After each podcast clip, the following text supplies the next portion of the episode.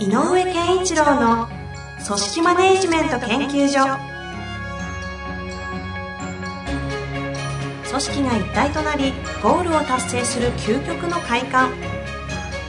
上場企業から中小企業まで延べ200社以上の支援を行った井上健一郎が組織人に関するあらゆる問題を分かりやすく解説します。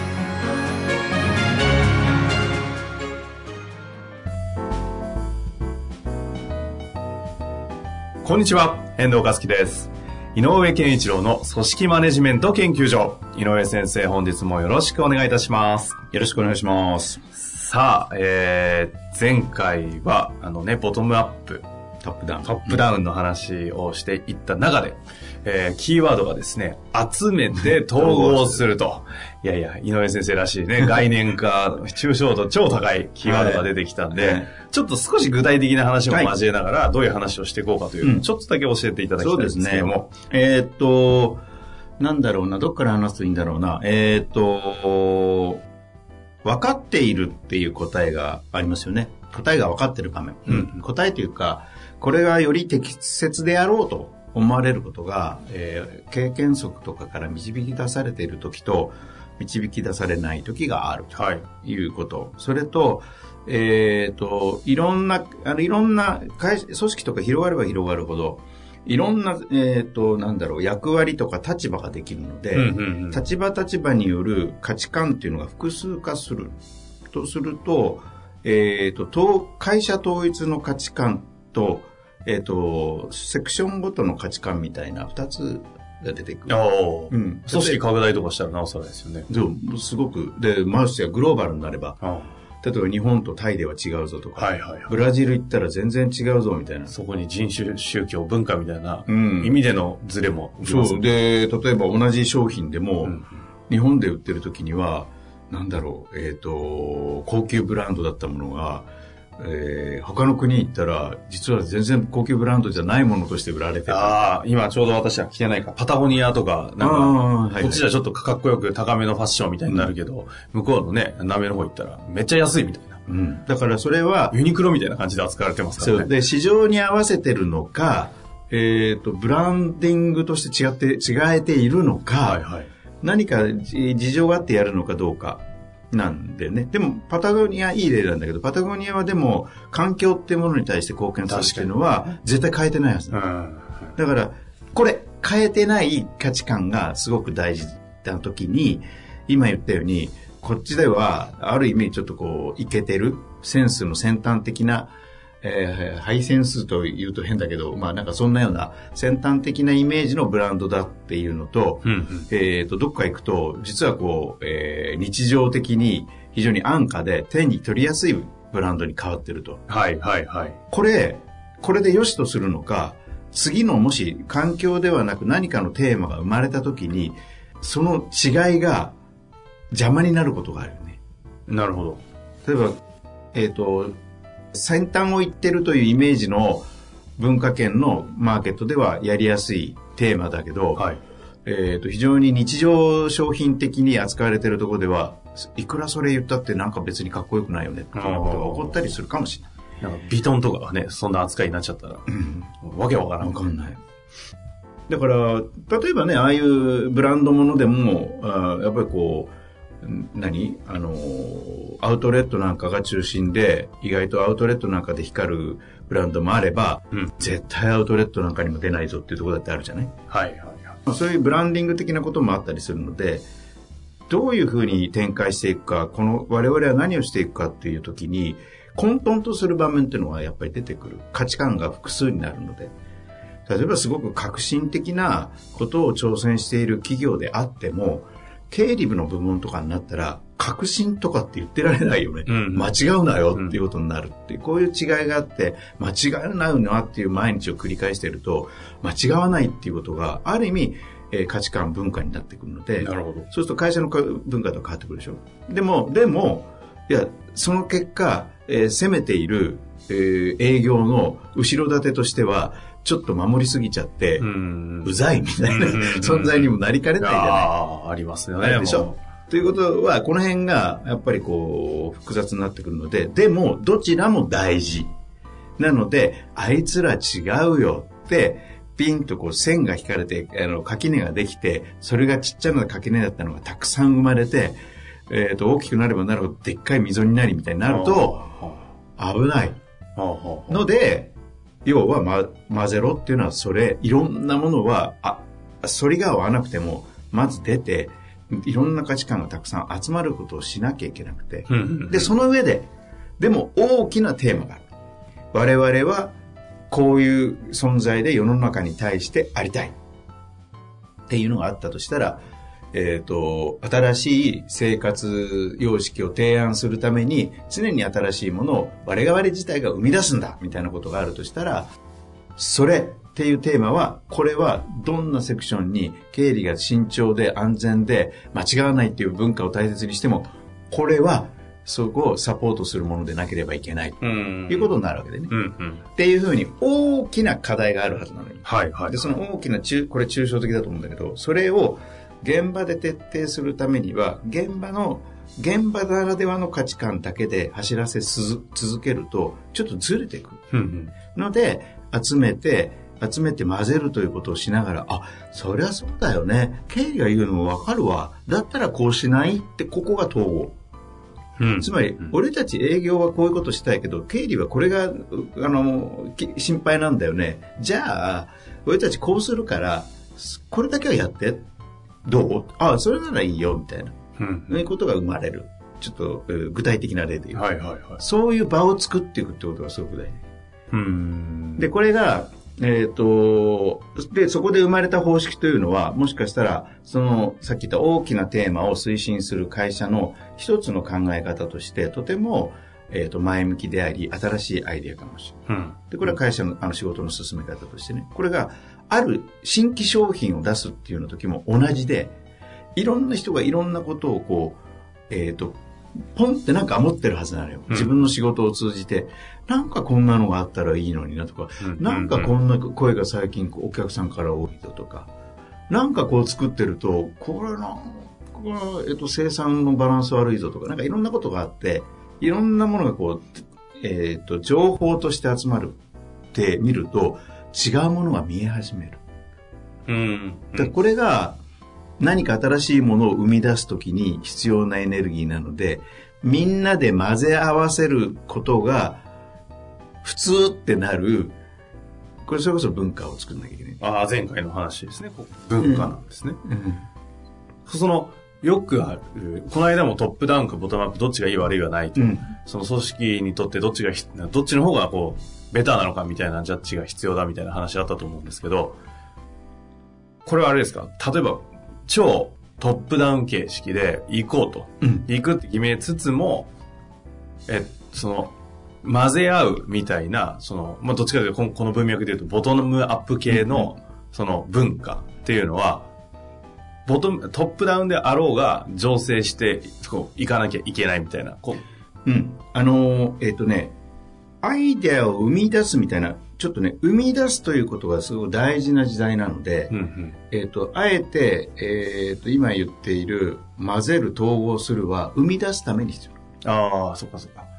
だから、徹底したやり方を繰り返して再現性を整えるとかっていうために必要なんじゃなくて、うんうん。えっ、と、生み出すために必じゃあ会社として何かを生み出さなきゃいけないとか、うん新しい何かを、みたいなテーマが課題としてあるところは、まさにこの混ぜる、統合するという文化形成が重要になってくると。要。えっ、と、とっととやんなきゃダメ。ああ、ちょっとだよね、ダメ。で、で、一個言うと、どんな企業でもいずれ起こるから。うん。うん、今じ自分たちのやってることがしマーケットがちゃんとあってやってたってある日突然横から変な黒船がとそうこれであっという間になくなる可能性があるから、うん常に何かがあった時にみんなが結束できるようなアイデアをか結束できるような、えー環境を整えるなるほど。だからトップダウンっていうのは、えっと戻ると、えっとこれこれだよって、えっということなんだよねでこのこれがこういうやり方っていうのもトップダウンだけど、うんもう一個あるのはこれが課題っていうのもトップダウンでしょうんうんうん。で課題でもごめん答えがわからないって言ったら、下で考えるしかないよね。はいはいはい。でこの、この辺のことがこれから大事で、こういうやり方のトップダウンもあるけど、そこはまあ置いといて、そうではなくて、この課題なんだけど、どうする？っていうふうに、えっ、と、問いかけ型。ほうほうほう。あの、ワワークショップみたいに近いですね。課題を設定したが、ファシリテーターの私も答えはわからないが、みんな、どうにかしよう。みたいな。遠藤さんさすが。で、僕が今日一番言いたかったのは、このワークショップをはや始めなさいって言いたかった。へえ。あのーえっと自分たちでも構わないから、えっとだんとにかくワークショップという形式で自分たちが混ぜるっていう感覚をとにかく味わってもらう、うんうんすごいです僕最後にそれを言おうと思ってたあら。素晴らしいあらさすがじゃあ今日は終了と。そうなのよでも確かに井上先生、いつからですか？もう、私なんだかんだでお会いして7年とか経つんですよね、気づけばよ。く、うん。あの頃からワークショップってキーワード、なんかそういえば今思って言ってた？そう。だからワークショップってすっごく大事な行為あのだからあのそれにちょっと手前でやるとしたらブレストでもいいから、んうとにかくこう、えー、と課題とかテーマは決まってるけど答えがないっていう状態にみんなが参画するっていうことが大事ででもう一個は上上というか辛抱しなきゃいけないのは出てきてるものを否定しちゃダメ。その時は、もう答えが答えにならなくても構わない。つまりどんなものが出たかってことがまず大事。ほうほうほう。これあの、前回の質問に、ちょっとね、前回のリスナーあの方で聞いてない方は申し訳ないんですが、ボトムアップやってみたら失敗しちゃったみたいな話があったじゃないですか。なので超トップダウンに変えますという話ありましたけど、ボトムアップで失敗でも、なんかいろんなものが出てたら、それはボトムアップとしては成功というふうに捉えた方がいいってことですか、組織のこうマネジメント上もしかしたら、なんかあの、えっ、と、えっ、と、経経営大学校的な、えっ、と、切り口のマネジメントとリーダーシップの違いがありますよね。はい。はい。マネジメントっていうのは、やっぱり実際の行動をしっかりさせること。で、リーダーシップはどちらかというと、マインド的というか、そこに向かう勢いをつけさせるための、えない、人の中に触れるっていうようなことがあるんだけど、その、え行動をちゃんとさせるっていう意味でのボトムアップ、えー、とボトムアップじゃなくて、やるべき行動が決まってるならトップダウンで構わないよって前回も言ったんだけど、今言ってるのは、その、なんかふつふつと湧き上がるものを否定しないことによって、あ、言ってもいいんだとかっていうことが起こるし、うんうん。で、あ、言ったらなんか拾ってくれたっていうのはすごく嬉しいこと、うんうんうん。だからそういうことを作っていくと、その組チーム組織に参加している、参画している意欲が高まる。うんうんだからそれはすごく大事なの。そういう意味でのボトムアップは、やっぱり大事だよねと。あボトムアップっていうか、ボトムの動きを活発にするって言ったらいいのアップしてくるまでのものはまだ最初なくていあ。い。なるほど、なるほど。なんかぐちゃぐちゃぐちゃぐちゃ。うん、ぐちゃぐちゃぐちゃぐちゃしてりゃいいまさに混ざってるって感じですうん、なんか、なんかわざわざやってるぞっていうぐらいでいいから、まずは、そのためには大事なのは、えっ、と、どこ向いてやってるかは誰もわかんないんじゃいけないんで、課題をボンと投げる。えっ、と、いいじゃない？あの、効率性を、あの、高めたいっていう時期もあるだろうし、はい。いや、とにかく5年後には、やっぱり新規事業を立ち上げないとダメだっていう会社だともあるし、今の状況はこの先どうなるんだ？みんな不安だろうってそうですよね。なくなっちゃうかも、なんて言うんだったら、うんうん。じゃあその5年後って僕たちはどうあるべきなんだろうっていう、そんな、えっ、と、概念的なテーマでも構わないので、ええええ投げる。うんこの時にいろんなものがこう出てくる。うん。で、えっ、と、大事なのは、これをワークショップ的にやるんだよね、最初。で、ワークショップという形をつ使って、その、えっ、と、練習をするっていうのかな。で、やりながら、ああ、なるほど、なるほどって、これは何のためにワークショップやるかっていうと、会社の中でそういうことを語ることが、えー大事であるとともに、えーやるんだ、この会社っていう環境を作る。うんうん。環境を作るためにワークショップ的なものから始めて定着させていく。で、もう一個は、その、で、これってでも上がバンって出てきたものを一個一個聞いて、あ、あの、A 案はつまんないねって捨てちゃダメなのよ。うんうん。A もあるよね、B もあるよね、C もあるよねっていうことのうちで、でも今回は B と C 合わせるとこんなのが生まれそうだから面白いねっていうのはあっていいんだけど、うんでもそれでも A は捨てちゃダメなの。捨てたという感覚になっちゃダメなのね。っていうような、その、まさにこの、いわゆる今、一般的に言うファシリテーター的な人の役割っていうのがすごく重要なので、ワークショップを通じて、ファシリテーションができる、そういう分、そういう会社を作る、混ぜる、で、統合するっていうことを、が大事だっていうことを分かってる人を何人作るか。ああ、まさにファシリテーター育成ですか。ファシリテーターの育成ね。で、あの、よく言う世の中のファシリテーターの育成っていうと、はい、なんかテクニカル、スキルっぽくなるんだけど、そうじゃなくていいと思う。とにかく、みんなの心の中というか、みんな一人一人の中に必ず何かの、えっ、ー、と、ヒントをみんなが持ってるっていうことを信じるしかないんだよ。うんうん、で、そこを信じて出させる。出す、出して大丈夫な状態を作るっていうことなので、で、その上で出てきたものをどう統合するかっていうのは、ちょっと、これもまた難易度はレベル上がるんだけど、あの、出させるということがまずできるかどうか。うそのためには、まあ、よく世の中でいう心理的安全性とか言われてるけど、ととにかく出していいですよっていう状態をいかに作ってあげるかだからそ、ファシリテーターというよりもね、その場の環境、あの、出し、出し、みんなが出し合う心地よい環境を作ることのできる人って言った方がいいほうほうほうほう。まあ、それを集めるところまで、混ぜるところまでできて、最後にこう、統合するっていうところに持っていけないと、ワークショップとかああいうものって、なんか失敗したかのような空気が流れちゃうみたいなのあるじゃないですか。だからそれは逆に言うと、ここは道半ばだということをちゃんと提言、あの、提示して終わらせない。今日は3合目まで来ることができたって言わないんだ。それがファシリテーターの役割ですね。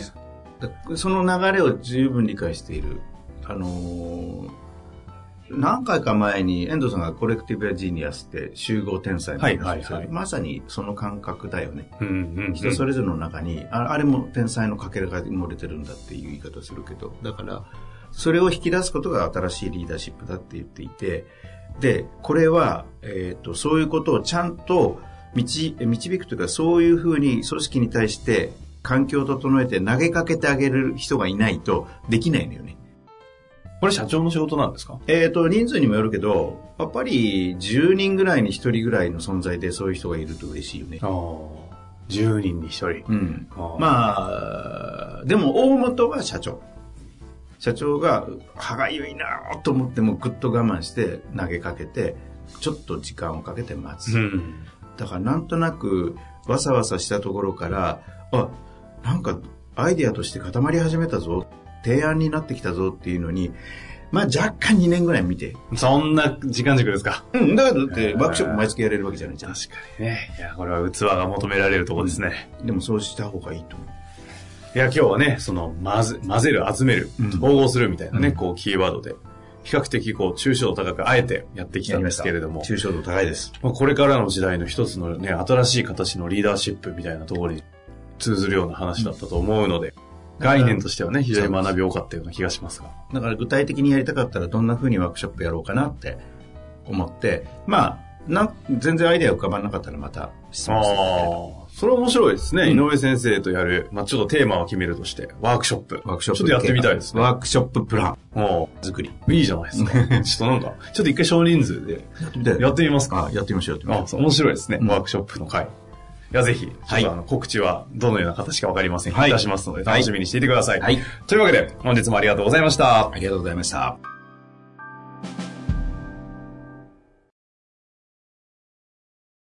本日の番組はいかがでしたか？番組では、井上健一郎への質問を受け付けております。ウェブ検索で、人事明快と入力し、検索結果に出てくるオフィシャルウェブサイトにアクセス。その中のポッドキャストのバナーから質問フォームにご入力ください。また、オフィシャルウェブサイトでは無料メルマガや無料動画も配信中です。ぜひ遊びに来てくださいね。